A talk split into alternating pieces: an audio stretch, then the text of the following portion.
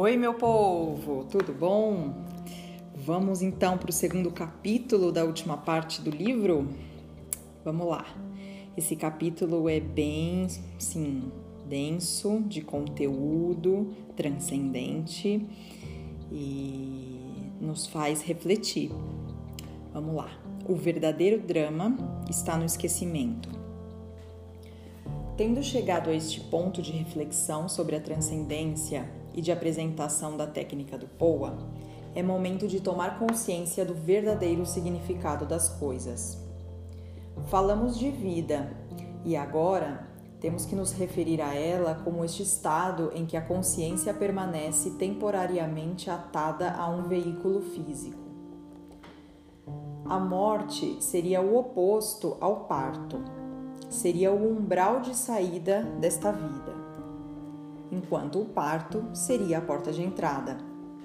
No fundo, ambos são recorridos de entrada e saída que não se produzem subitamente, mas que são o resultado de processos que, em cada pessoa, duram mais ou menos tempo, mas que não se completam até que se deem uma série de circunstâncias, que são basicamente a preparação da consciência que se submete ao processo e que o entorno reúna as condições mínimas necessárias. Por outro lado, a existência seria o contínuo existencial da consciência, que vai entrando e saindo entre períodos de vidas no plano físico, com trânsitos em formas de existência vinculadas a outros veículos e planos mais sutis. A consciência, então, tal e como propõem os bardos, não faz nada além de adaptar-se a diversos estados da existência mas se mantém sempre ali, somando identidades que lhe servem para acumular experiências de todo tipo. Todos recebemos o imenso presente da existência, do qual não somos totalmente conscientes e, portanto, não agradecemos. Existir, que coisa tão sublime! Entretanto, muitas vezes fora do alcance do nosso reconhecimento a partir daí, nos lançaram à criação para que a experimentemos por nós mesmos, primeiro em pequena escala e logo, quem sabe até onde poderemos chegar. Suspeito que nossas faíscas divinas ou espíritos são como bebês. Começam sendo absolutamente dependentes de seus pais, com graus de liberdade muito limitados no começo com uma consciência e compreensão do meio em que se encontra muito reduzidas. À medida em que crescem em consciência de si mesmos e de seu entorno, começam a ganhar capacidades que as vão fazendo mais e mais livres e independentes. Começam a poder transladar-se por seus próprios meios, primeiro engatinhando, logo tropeçando, logo correndo de um lado para outro. E assim, suas consciências crescem à medida em que exploram e acumulam experiências de todo tipo, primeiro muito básicas e depois mais sofisticadas. Muito me temo que isso é uma metáfora de como é o despertar da nossa consciência. Primeiro, somos consciências bebês, com enormes limitações, cujos graus de liberdade para escolher entornos nos quais viver e condições de vida são mínimos porque as experiências que devemos incorporar são muito básicas. À medida em que esses espíritos, consciência, vão acumulando vidas e mais vidas, vão ganhando um conhecimento, critério e autonomia. Começam a tomar suas próprias decisões sobre o que experimentar nas seguintes vidas, com quem compartilhas, os graus de liberdade com que contarão Apenas quando estes espíritos consciência vão tendo maturidade para cuidar de si mesmos, cuidar do entorno e cuidar dos outros, começam a ter verdadeira autonomia e soberania sobre a gestão da sua existência e da viagem que desejam realizar para evoluir ilimitadamente. Isto me leva a pensar que a maioria de nós somos consciências ainda muito diminutas. Tanto que o mundo no qual vivemos oferece um leque de experiências bastante limitado, para uma grande maioria da humanidade, são experiências muito básicas, muitas delas apenas relacionadas com a mera sobrevivência, com um veículo cujos graus de liberdade são muito reduzidos, um corpo que requer grande atenção e cuidado para manter-se operativo, respirar, comer, higiene, mobilidade reduzida, risco elevado de danos e doenças, fragilidade, etc. E cujas consciências ainda estão tão veladas que, salvo em casos excepcionais, tanto a recordação de existências anteriores como da nossa verdadeira natureza, o fractal divino, permanecem inacessíveis para a maioria de nós. Visto desde essa perspectiva, o drama não é a morte em um sentido de aniquilação, senão um estado de completo esquecimento no qual permanecemos em nossa existência. Não recordamos qual é a nossa origem, não sabemos o que ou quem fomos em existências anteriores, nos esquecemos até como era a nossa existência antes de regressar a essa última vida física. Tampouco recordamos as tarefas, as lições, as experiências que previamente escolhemos ter nessa existência salvo que escutemos nosso interior desde um verdadeiro estado de equidade e silenciando a mente, pois apenas em tais circunstâncias sentiremos o que a nossa alma nos pede que façamos com nossas vidas. É ali onde radica a chave da felicidade, no que viemos fazer.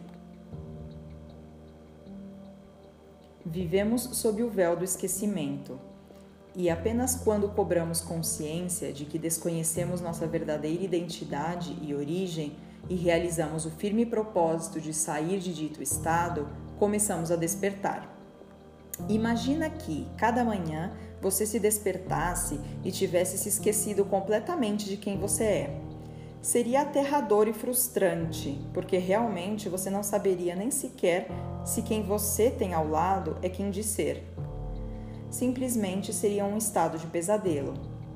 Essa situação se minimizaria um pouco se todos os demais estivessem nas mesmas circunstâncias que você. Então, ninguém estaria em uma posição de vantagem. Todos dormiriam e no dia seguinte se despertariam tendo se esquecido do dia anterior e de toda a sua biografia. Agora, imagine essa mesma situação, mas supondo que cada dia equivale a uma vida inteira. Assim, o despertar representaria o nascimento e cada dia corresponderia a uma biografia sua completa, como se cada dia, vida, fosse uma reencarnação distinta de cada uma das opções de existência que o seu espírito consciência adotou. Demos um passo mais. Se de repente você suspeitasse ou vislumbrasse que sua biografia é muito vasta, que existiram muitos dias, vidas antes do despertar dessa última manhã. Se você se amasse um pouco e começasse a sair do estado de amnésia, o primeiro que faria, provavelmente, seria começar a organizar o seu dia, a criar um dia, umas pautas e umas atividades, consciente de que, ao dia seguinte, você voltará a se despertar e gostaria de se ajudar no processo de relembrar. Então, você seria cuidadoso com o que faz, ainda que fosse apenas para fazer as coisas serem mais fáceis para você no dia seguinte. Inclusive, você trataria de tomar uma boa nota daqueles com os que você se encontrou durante esse dia para tratar de recordá-los no dia seguinte, na próxima vida. Creio sinceramente que este véu de esquecimento possui uma função de proteção, já que as nossas consciências são muito jovens para assimilar a realidade, as experiências passadas e uma verdade tão ampla. Outra possível vantagem é que, sob o efeito desse estado de não lembrança, nos é facilitada a nossa consciência sua livre e total expressão, e não mediada pelo resultado de vidas anteriores, seja porque tenhamos fracassado no alcance dos nossos propósitos de aprendizado e devamos repetir a disciplina, seja porque venhamos de experimentar o êxito com maiúsculas e agora nos convenha uma vida mais moderada. Se, ao longo de uma vida, às vezes não somos capazes de perdoar outra alma que está experimentando coisas e ainda joga com a dor alheia, como nos relacionaríamos com ela se viéssemos sabendo que esta foi quem nos causou dor em existências passadas? Possivelmente, o rancor dominaria a experiência e faria impossível tanto o seu avanço como o nosso próprio. Certamente, é melhor para as nossas diminutas consciências desconhecer quem foi nosso pai ou nossa mãe, quem foi nosso cônjuge na existência passada ou nossos filhos no passado. Porque nossas biografias entrelaçadas e nossos roteiros existenciais acumulados ao longo de vidas compartilhadas ainda estão cheios de dor. Em nossa imaturidade evolutiva, todavia não aprendemos sequer a amar-nos e menos ainda a amar ao que está junto a nós.